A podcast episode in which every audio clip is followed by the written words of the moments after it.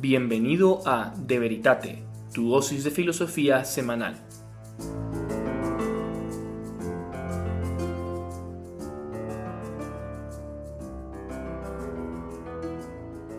Bienvenidos a todos los que se están conectando a través de Facebook a este en vivo con el profesor Juan Fernando Sellés. Es un gusto poder saludarles. Como dijo Arturo, mi nombre es Ana Mejía y yo soy la co-coordinadora del programa de Radio Celeste. Y es un placer poder compartir con ustedes estas sesiones. Y de igual manera, aquí está Claudio, quien también es un consejero del Pilar de Fe y Ciencia de Generación Celeste y también en cooperación con De Veritate. ¿Cómo estás, Claudio? Muy bien, Ana. Aquí la verdad, muy emocionado empezar estas sesiones de Masterclass que habíamos hablado el año pasado la verdad, pues quiero darle gracias al invitado, que él fue el primero en decirme que sí y gestionar rápidamente todo. Yo creo que es la persona a quien debemos de presentar y agradecerle mucho. Así es, Claudio. Es para mí un honor poder presentar al profesor Juan Fernando Seyes, quien es doctor en filosofía, profesor de antropología, de historia de la filosofía y de teoría de conocimiento en la Universidad de Navarra. Así que así como lo están escuchando, él nos acompaña desde España y es un gusto para mí poder presentarlo. ¿Cómo está, profesor? Pues muy bien, muchas gracias. Contento de estar con vosotros, Ana. Gracias a Arturo, a Claudio y deciros que tenéis una iniciativa muy buena ¿eh? de, cara a un pensamiento agradable, eh, fácil, que llegue a la gente, pero que no pierda profundidad. Esto es muy meritorio en nuestros tiempos. Así es, e igual me acompaña Arturo, que es el otro coordinador del programa de radio, quien nos estará acompañando y estará dándole lectura a todos los mensajes, a todas las preguntas que usted tiene, así que lo invitamos a que si usted tiene alguna consulta para el profesor o de alguna de nuestras sesiones, las pueda escribir en el chat y nosotros le estaremos dando lectura. En esta sesión vamos a hablar sobre qué es la filosofía y por qué es relevante. Esto será una sesión introductoria a lo que será una masterclass con el profesor Juan Fernando Seyes. Entonces, más adelante les estaremos dando información, pero si a ustedes les gusta este contenido, le invitamos a que se pueda quedar, a que lo pueda disfrutar y que más adelante se una a nuestra masterclass. Así que, profesor, le doy la palabra. Pues muchísimas gracias, Ana. Bueno, entonces empezamos a introducirnos en la filosofía y tendría que deciros que obviamente dentro de la filosofía pues hay muchas disciplinas, muchas dimensiones, muchos eh, estudios diferentes. Bueno, ¿por qué no? Yo me preguntaba, vamos a ver, ¿cómo empezó esto de la filosofía? Eh, es decir, si tomamos el pulso al origen de la filosofía, tal vez nos demos cuenta de en qué se diferencia de los demás saberes existentes y paulatinamente en su desarrollo histórico podemos ver cómo ha avanzado. Me parece que es un buen perfil el que podemos tomar para hacer el carácter diferencial, presentarlo de, de, la filosofía. Entonces, así brevemente expuesto, diré que obviamente teníamos muchos saberes precedentes antes de que existiera la filosofía, que no ha existido siempre. Sale puntualmente en una época muy determinada, en una zona geográfica concreta del Asia Menor.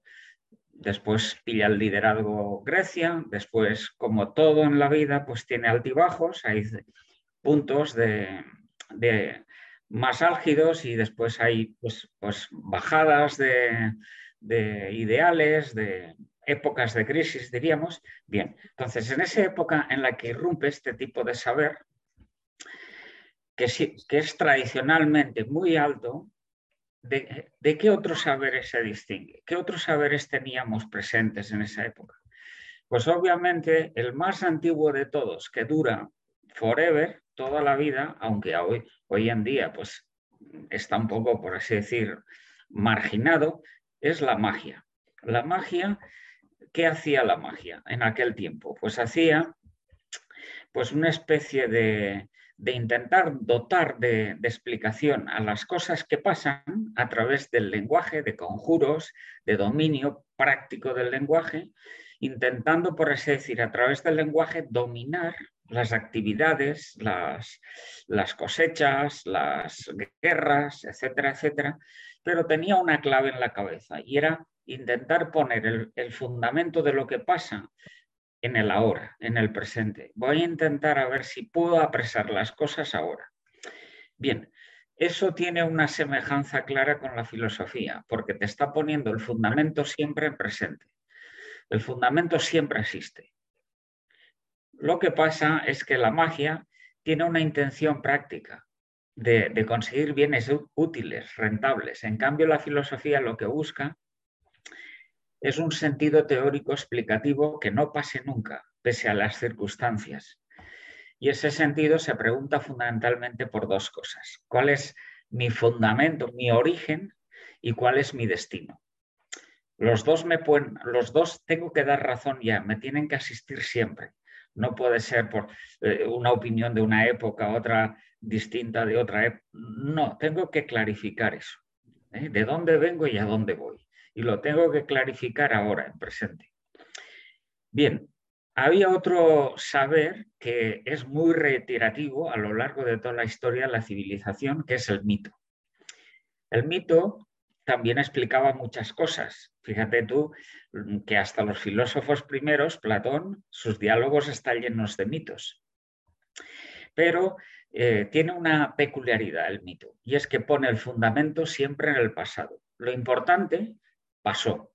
Y lo que nos pasa ahora es una, ¿cómo te diría? Una consecuencia desvaída, algo de menor eh, altura que lo que pasó. Pero es consecuencia, vamos arrastrando aquella, aquella impronta, ¿no? Mentalidades míticas, aunque no se digan así, existen y existirán siempre. Es decir, toda aquella ideología, toda aquella incluso pretensión científica eh, que intenta basar las cosas en condiciones previas, en condiciones anteriores, en condiciones iniciales, por ejemplo, el mecanicismo, condiciones iniciales de mecánica, ¿no? Después toda inercia. O, por ejemplo, el evolucionismo. La clave está en el pasado y el desencadenarse pues, va dando lugar a nuevas, a nuevas formaciones, ¿no? O, por ejemplo, que te diría yo el, tradicionalismo, ¿no? que eso ha dado lugar a, pues no sé, a, nación, pues, pues no sé, a, enrarecimientos de particularidades de raza, nazismos, etc. ¿no? Eh, hay muchas mentalidades, también en nuestra época, que son míticas, es decir, que no dan con la clave certera de verdad que se pueda explicar sin vuelta de hoja en el, presente, sino que apelan sobre todo a lo que pasó. Hay otro saber que existe desde que el hombre es hombre y que hay que diferenciarlo también de la filosofía, que es la técnica. Un hombre sin hacer cosas no puede sobrevivir.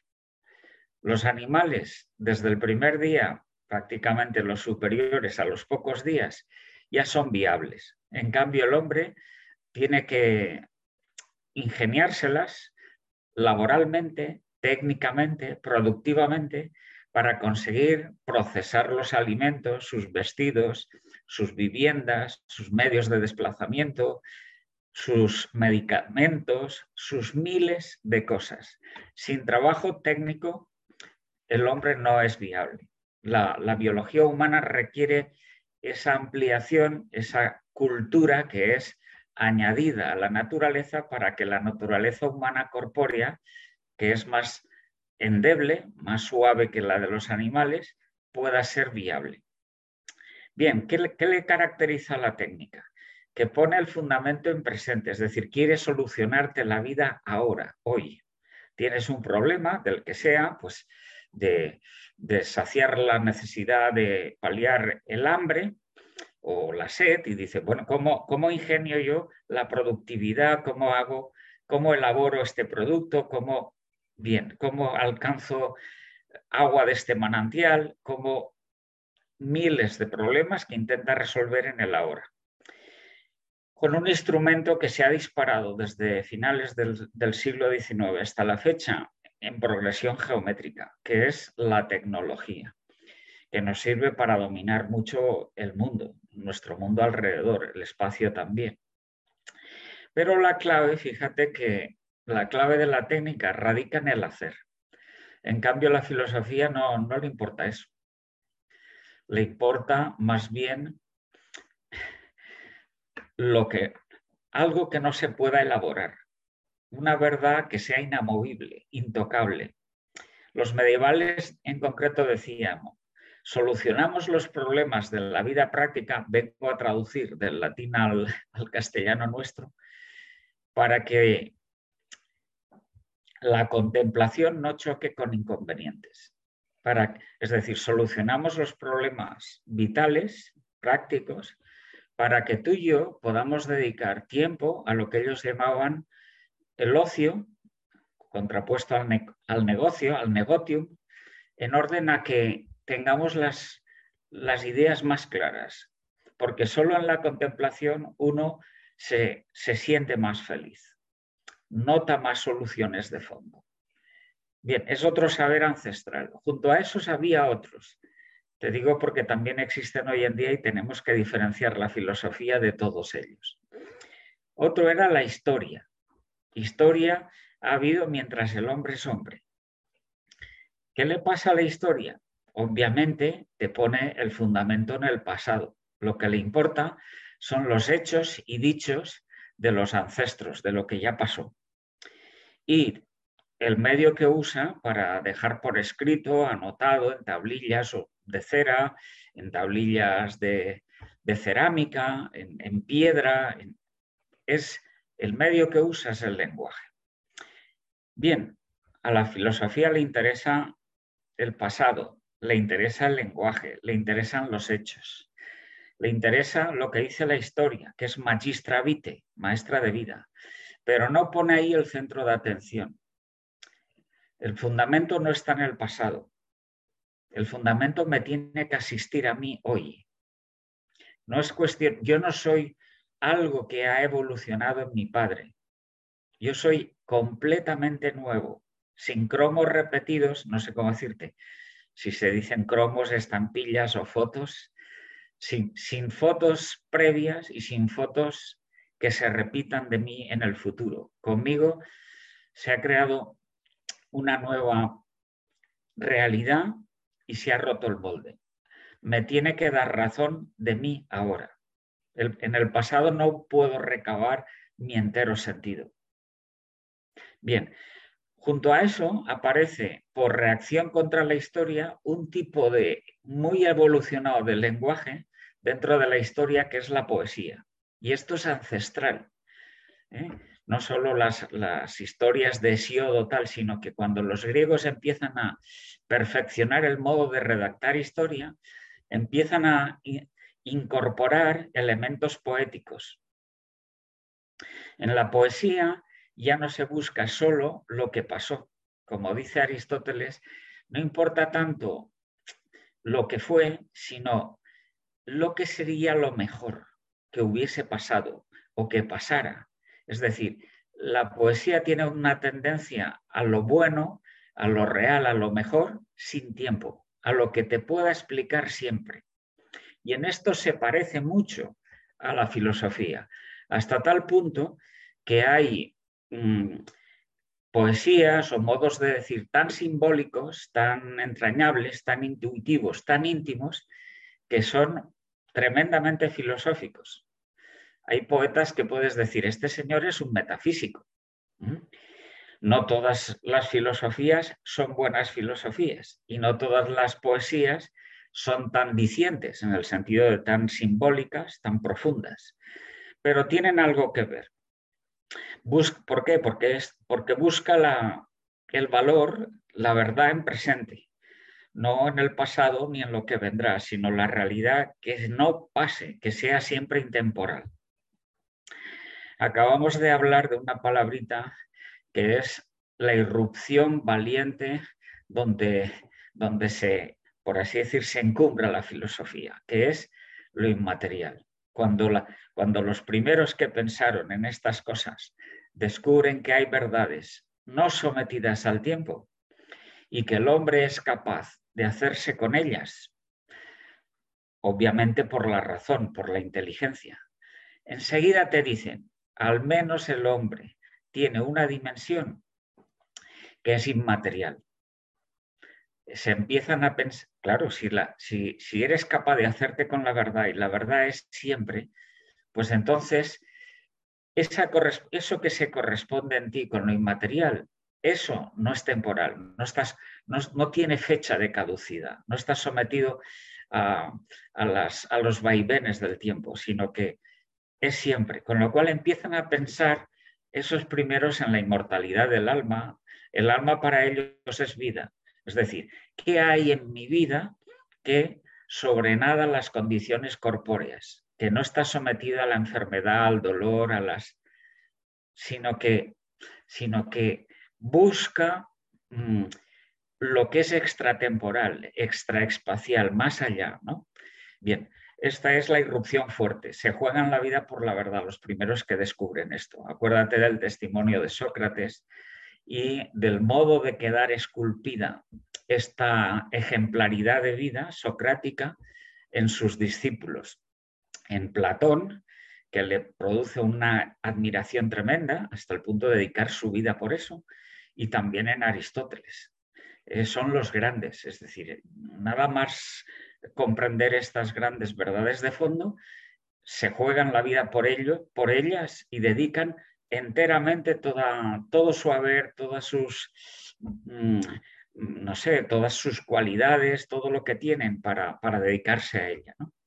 Bien, otros saberes que teníamos, que siempre han acompañado al hombre y cómo distinguirlos de la filosofía. Uno de ellos es la religión.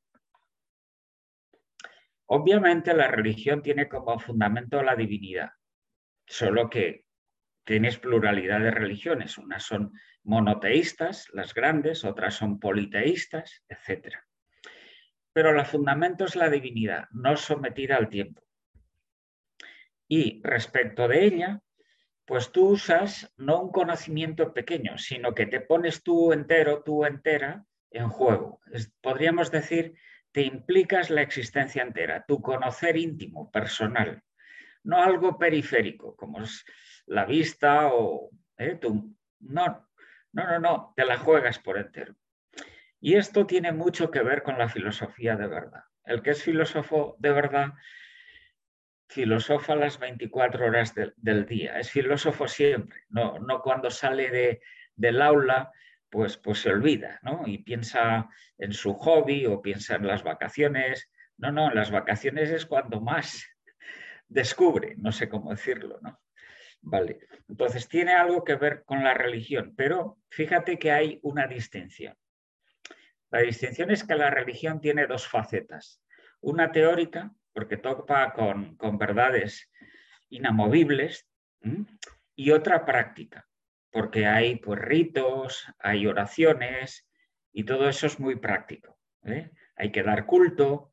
En cambio, la filosofía tiene, por así decir, un, un, neto, un neto sabor teórico.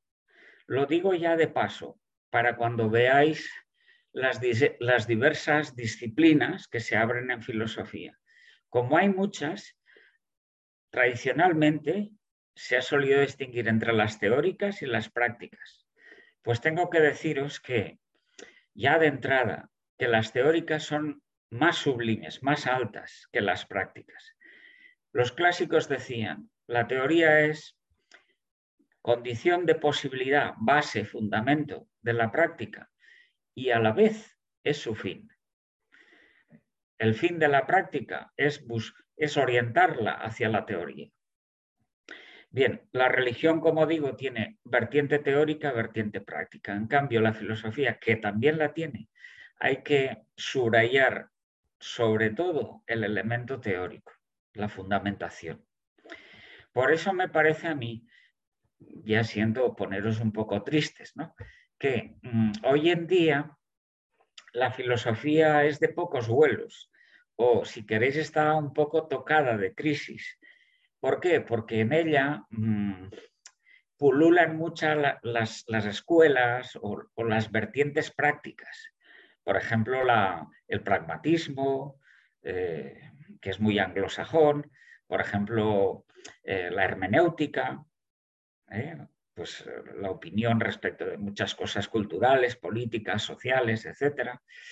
eh, respecto de, bueno, de cosas prácticas, etcétera. ¿no? La filosofía del lenguaje también tiene mucha vertiente práctica, etcétera. Bien, no son las partes más importantes de la filosofía.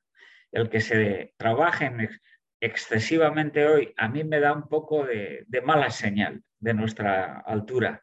¿eh? Nuestros tiempos son un poco, ¿eh? dejan un poco que desear. Bien, otra, otra faceta de saberes que está presente desde que el hombre es hombre, la ética. La ética tienes no solo en lo que se llama filosofía, filosofía. Eso es una parte de la filosofía, filosofía práctica en concreto, sino que tienes pues en todas las tradiciones, en, en todos los pueblos, desde los primitivos. Tienes en Oriente, por ejemplo, la, la ética budista, la de Confucio, son, son, es más aún, esas tradiciones orientales son fundamentalmente éticas. Éticas que te ponen ejemplos de personas que viven prototípicamente ese modo mm, de expresar las virtudes o ese modo de vivir con paz, con, ¿eh? pero pero si rascas bastante, un poco, pues te das cuenta de que carecen de bastante fundamentación. Es decir, les falta teoría a esas tradiciones. No, no acaban de decir el por qué ni el para qué de eso, a dónde van con eso en definitiva, ¿no? ¿Cuál es el, el, objetivo de fondo, diríamos, ¿no?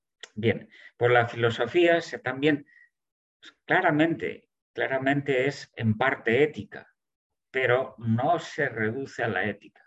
De modo que la ética, pese a que es una disciplina muy importante dentro de la filosofía, no es de las más altas, no es la más importante. Tiene que estar fundamentada por otras superiores. Pero claro, hoy en día que como he dicho, pues soplan vientos que no son, por así decir, muy inspiradores, también la ética carece de suficiente fundamentación. Las bases de la ética no, no afloran en, los diversos libros que uno puede leer en, en los grandes tratadistas de ética. Es decir, hay manifestaciones éticas ineludibles, expresadas muy brillantemente, pero a mi modo de ver adolecen de fundamentación. Otros saberes, diré solo uno más la revelación testamentaria, tanto del antiguo como del nuevo. Yo no diría antiguo, sino que diría primero, primero y segundo, porque eso de antiguo suena mal, porque es válido, es muy bueno, no hay que perderlo de vista. Bien, pues eso es un saber muy potente, desde luego muy ceñido a un pueblo elegido, ¿no? Primero el judío, después el, cristiano y todo lo que el cristianismo pues ha, sembrado por el mundo entero. Pero no es un saber de iniciativa humana, como es obvio, sino que ahí el fundamento es Dios y la iniciativa es de Dios. Y sí que tiene como fundamento el presente, no el pasado ni cosas a solucionar en el futuro, sino la clave está en que Dios me asiste siempre es tremendamente, la revelación es tremendamente teórica también, ¿eh? verdades de, grandes, de, bulto, pero sin dejar la faceta práctica, como la religión. ¿eh? Hay que practicar pues, pues los consejos, los mandamientos que Dios dice, esto es lo mejor para la naturaleza humana, el mejor modo de convivencia social, etc. Bien, el medio es obvio, está usando un medio que es la Sagrada Escritura en el, primer testamento, que es palabra revelada, y la palabra con mayúscula en el, en el Nuevo Testamento o en el Segundo Testamento. Eso es muy importante. Con todos estos saberes, como veis, tienen, tiene afinidades y distinciones la filosofía. Y hay que ponerla en juego, ¿eh? porque si no, no tendría carácter diferencial, no, no diría. ¿Cuál es lo propio de la filosofía? Pues no podríamos decirlo. Ahora lo podemos decir, después de haber espigado un poquito la descripción de estos saberes. La filosofía es ese saber humano de fuerza natural humana que tiene como fundamento el presente y usa todos los niveles cognoscitivos humanos. No solo uno, sino todos. y es más filosofía, cuanto más alto es el nivel de conocimiento humano que usa y en consecuencia su, tema estudiado por ese nivel de conocimiento es superior. A más mm, altura cognoscitiva, mayor temática. Fíjate que desde el inicio los primeros que filosofaron distinguieron ancestralmente y durante centurias y centurias sobre todo tres temas. Mundo, alma y Dios. Te vas a los presocráticos y es clarísimo que hablan todos del mundo intentando dar explicación. Diríamos hoy ontología, ¿eh? es parte de la filosofía que estudia el mundo intentando explicarlo hoy, es decir, está fundado hoy, no es, algo que pasó y, se, se, ha desvaído, sino cuál es la razón de, lo, de lo existente hoy. Lo mismo respecto del alma y lo mismo respecto de Dios. Y esos tres temas se suceden, se suceden, se los pasan unos a otros. Fíjate que existen como te vas incluso a Kant, dice, te los encuentras. ¿eh? En uno de sus libros más importantes, las tres ideas regulativas de la razón, mundo, alma, Dios. Todos los autores que se precian piensan en esos temas.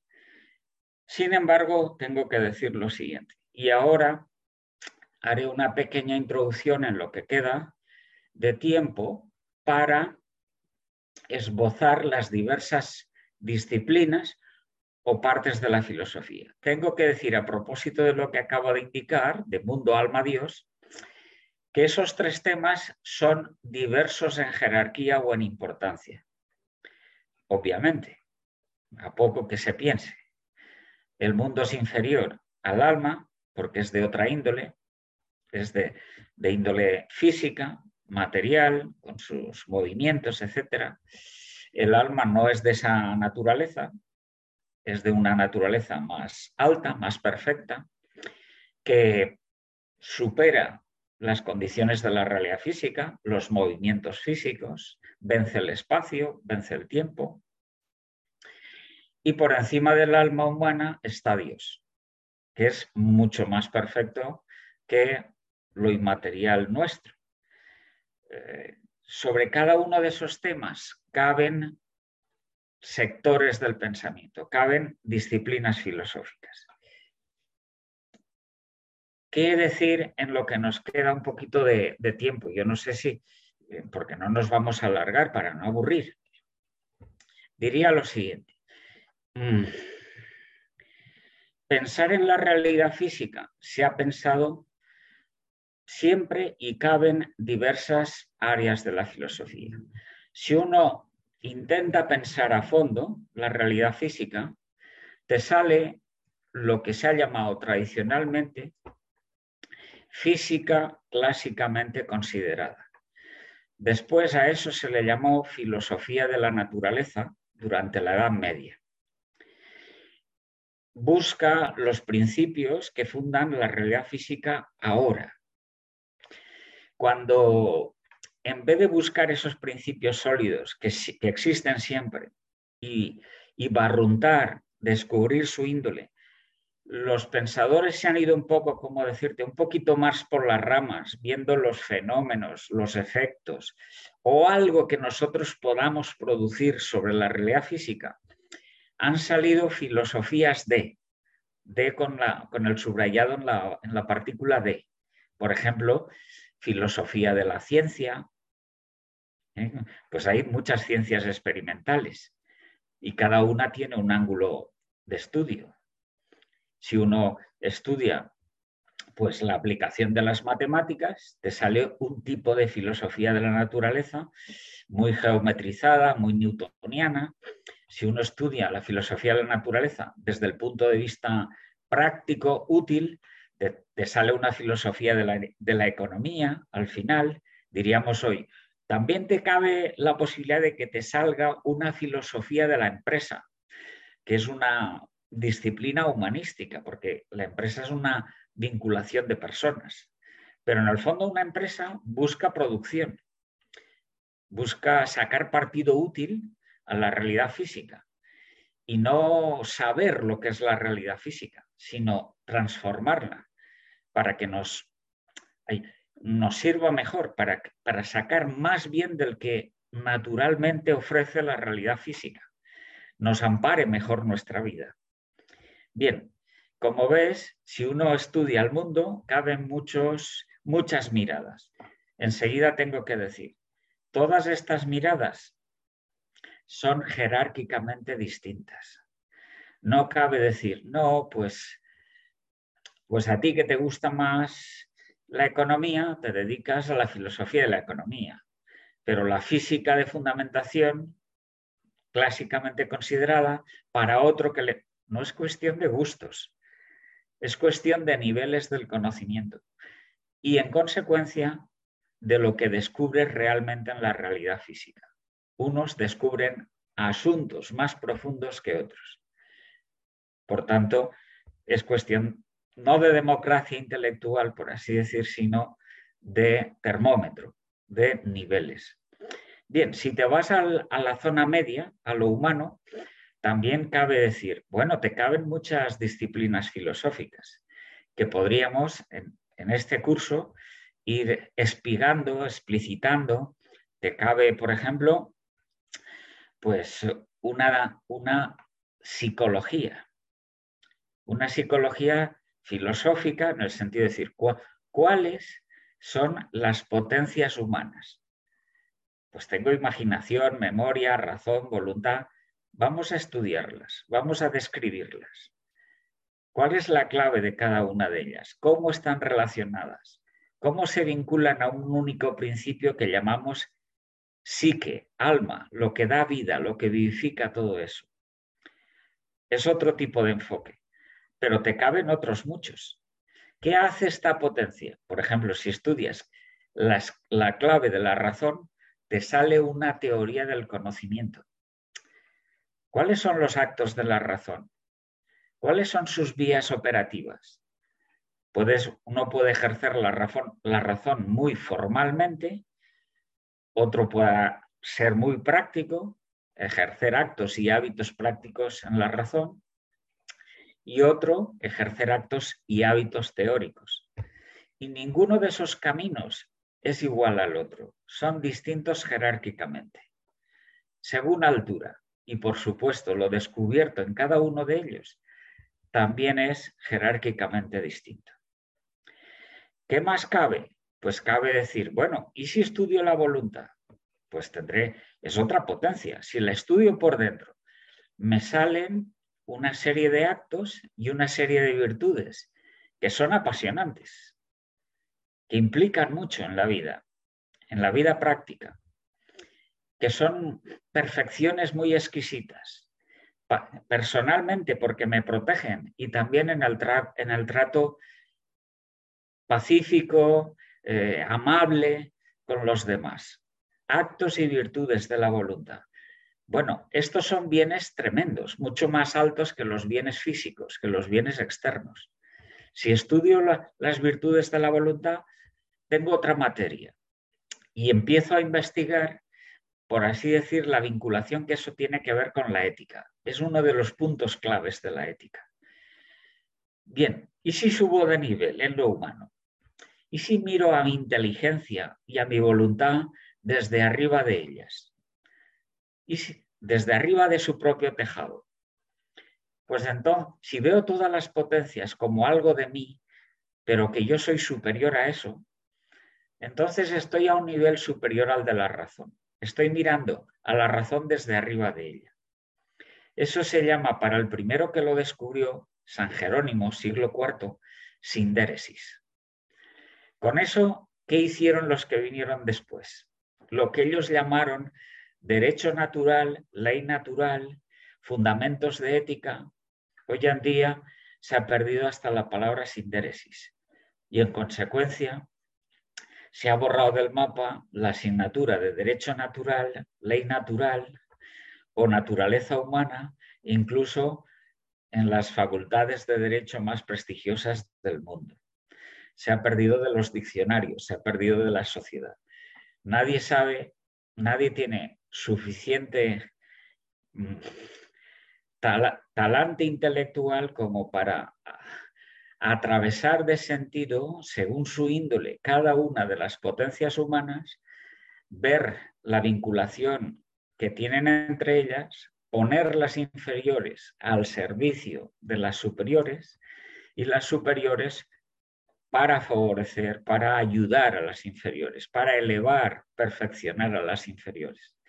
Esto no se hace, de modo que tienes muchos puntos heterogéneos, eh, distintos, de, visiones de lo humano, muy parciales, muy analíticos, muy astillados, muy atomizados, pero ninguna visión reunitiva desde arriba.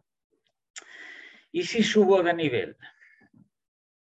Si en vez de estudiar lo típico de lo humano, es decir, lo esencial de todo hombre, sea corpóreo, con base orgánica, o sea inmaterial, como la inteligencia y la voluntad, y si en vez de eso, que es notas de la esencia humana, subo de nivel.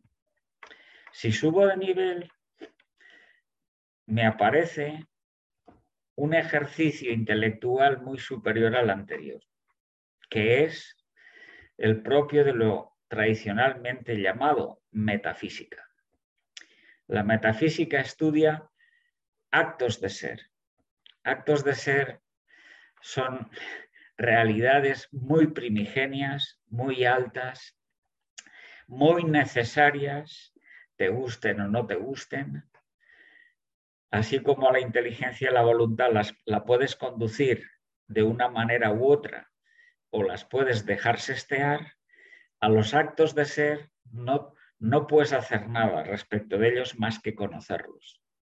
Te gusten o no te gusten, son como son y son necesarios o los descubres o te vas por la periferia de las cosas. Bueno, pues tradicionalmente la metafísica ha tenido mucho prestigio, mucho empaque cuando se ha dedicado a sus propios temas, los actos de ser reales, extramentales. Cuando no se han tenido en cuenta, pues primero se empezó llamando metafísica a cualquier cosa metafísica del juego, metafísica del deporte, es decir, ha pasado a ser de una disciplina troncal a un mero adjetivo. Y así nos luce el pelo. Y después ha entrado en crisis y está desapareciendo. Por último, ¿qué hay por encima de los actos de ser extramentales que son necesarios? pues queda todo lo que es superior a lo necesario, a saber, lo libre. Y libre eres tú como persona. Y libre es Dios como ser personal.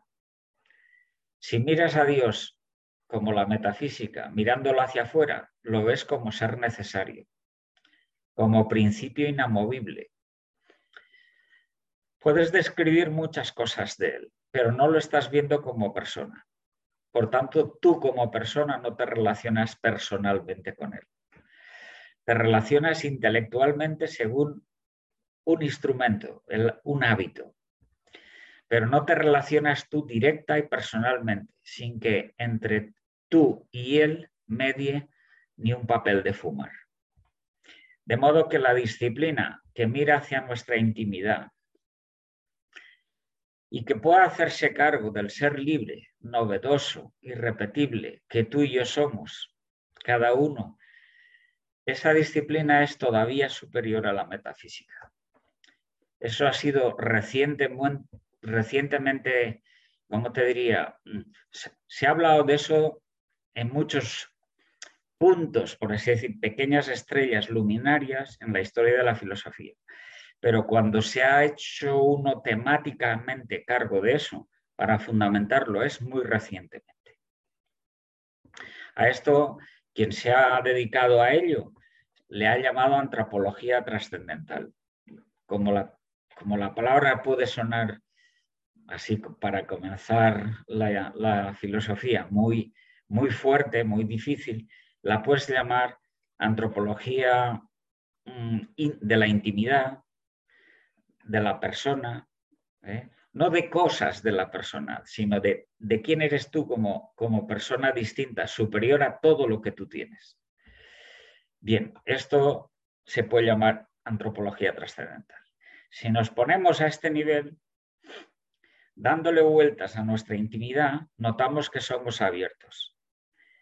Y esa apertura es cognoscitiva, libre, si uno le da la gana, y aceptante, amante respecto de Dios. De modo que lo más alto, naturalmente, que se puede conocer es al Dios personal desde la antropología trascendental. Como veis, son muchos los temas y muchos los niveles cognoscitivos humanos. Solamente he hecho una especie de paisaje, o por así decir, un, un plano de, grandes rasgos, pero detallar los lineamientos concretos de cada una de estas vertientes, pues, pues da para, no solo para una sesión, obviamente, sino para un curso entero, ¿no?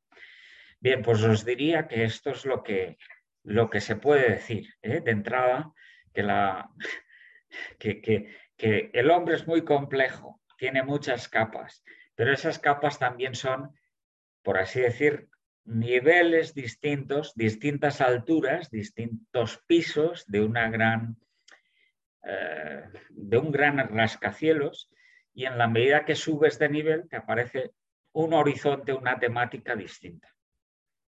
Bien, teniendo en cuenta que todos esos temas vistos de modo exhaustivo, riguroso, tienen un método cognoscitivo, un nivel de conocimiento y una temática, lo que estás viendo de la temática, distinto de lo que ven las demás otras ciencias. De modo que si no hubiese distinción cognoscitiva de método, por así decir, y de tema respecto de los demás saberes, ciencias experimentales o humanísticas, la filosofía no sería suficientemente distinta de las demás, pero es distinta.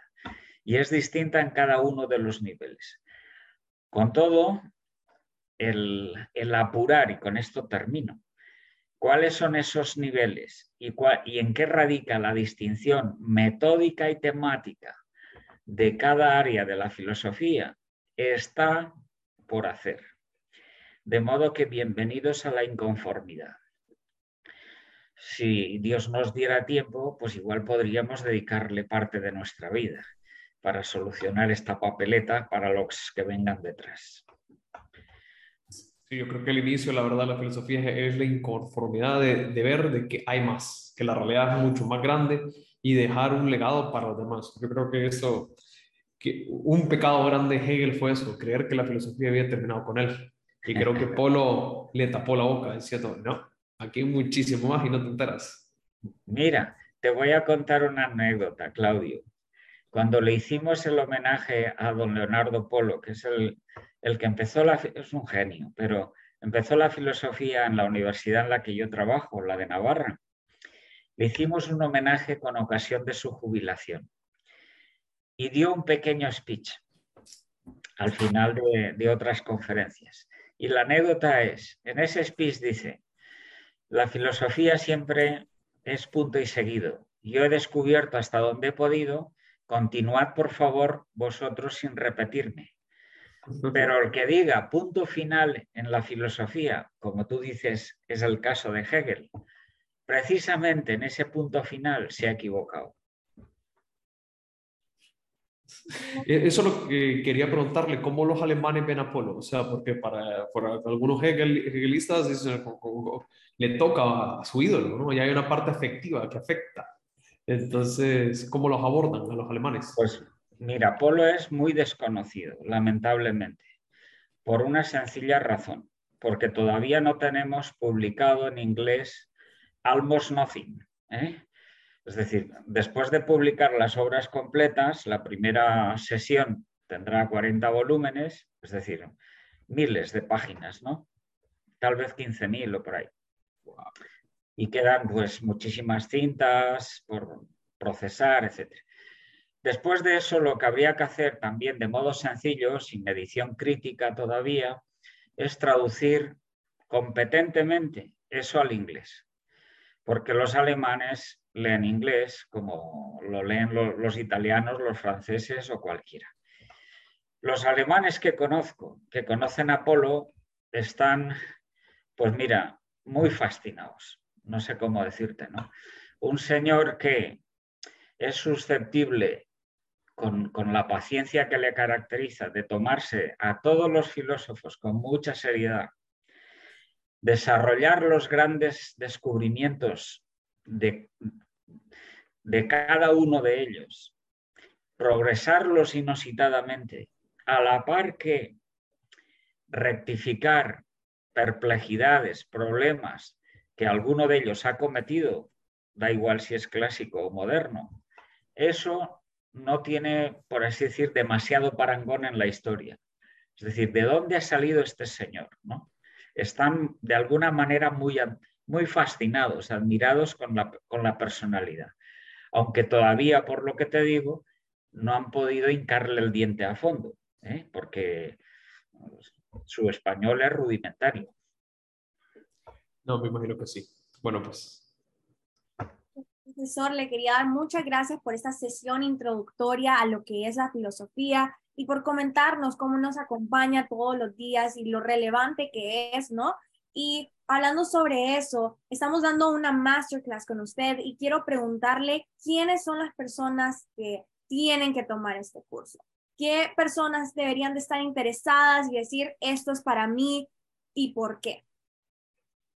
Pues mira, me parece que todas las personas con inquietudes como las tenéis vosotros, inquietudes sobre todo humanísticas. No hace falta que sean, por supuesto, ni filósofos, ni profesores de filosofía, ni nada.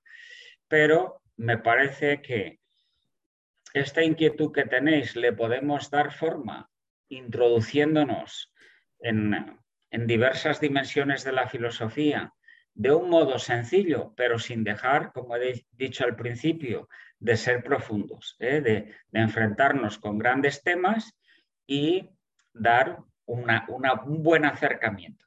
Progresar, como hemos dicho antes, Claudio, pues siempre podemos. A navegar todos estamos llamados. Igual invitamos a todo nuestro público que si nos están viendo en este momento, que puedan escribir sus preguntas en el chat y Claudio, comentarnos un poquito más sobre qué podemos esperar también de estas sesiones. Bueno, lo que podemos esperar es que vamos a tener 10 profesores de más, así esperamos que todos acepten la invitación para poder darnos eh, una exposición sobre el tema que le, le sugiramos, que ya sea ética, política, empresa, familia, trabajo, bajo qué es lo que es, qué es lo que ha sido a lo largo de la historia, su desarrollo y qué es lo que ha añadido Leonardo Polo. ¿No? Y por último, yo creo que la, última, la clase que tendremos será la antropología trascendental. Otra vez estaremos con el profesor Seyes, que ahí nos explicará un poco por qué, vamos a decir, el hincapié que le estamos haciendo Polo, o sea, qué es lo que nuevo que añade, ¿no? Especialmente para el mundo hispánico, para el mundo filosófico y ver verdaderamente la joya que se tiene y que hay que poder explotar. Bueno, pues si me dejas decir una palabra respecto de esto, te diré como anuncio lo siguiente. La, la, clave está en que no hay dos personas iguales. Las demás cosas tienen demasiadas similitudes y las dimensiones que son de la persona y no son la persona, como por ejemplo las manos, los ojos, la imaginación, la memoria, la inteligencia, la voluntad, incluso en todos sus desarrollos, tienen demasiadas cosas comunes. En cambio, personas no caben dos iguales, ni entre las creadas ni entre las increadas. Copyright. Tienen sí unos rasgos distintivos, anuncio alguno, una libertad personal distinta, un sentido, verdad, un conocer una luz personal distinta, pero no hay dos libertades personales iguales, No hay dos luces o conoceres personales iguales. Y eso es muy grande, no sé cómo decirte. Vales más que todo el universo. Vales más que todo lo que tienen todos los hombres juntos. Cuando uno abre, por así decir, la mirada a esa realidad, le cambia la vida y empieza a notar la valía personal pese a que hagamos pues, pues cosas medianas todos los días y empieza a tratar a los demás con consecuencia. Bueno, después no me dirás que no te valoro. Ana, Claudio, Arturo. ok. Bueno, profesor, muchas gracias por esta sesión. Y nada más eh, eh, le pido que por favor extienda una invitación a todos los que nos están viendo para que puedan participar de este curso, para que puedan adquirir esa, ese conocimiento que usted nos quiere impartir junto a otros profesores. Muy bien. Y nada más decirles que estas masterclass nosotros estaremos dando eh, más información más adelante, pero será una vez al mes y los invitamos a cada uno de ustedes a poder participar. Eh, bueno, hemos llegado al final de esta sesión. Le damos muchas gracias a Generación Celeste por este espacio, por este curso. Y nada más decirles que vamos a estar dando más información en nuestras redes sociales, así que les invitamos a que nos puedan seguir. Nos pueden encontrar en, como Celestes HN en Twitter, en, Facebook, en Instagram y también pueden escuchar nuestro podcast por Spotify. Y le damos gracias también a Claudio por su participación el día de hoy. Gracias, Claudio. Nada, para servir.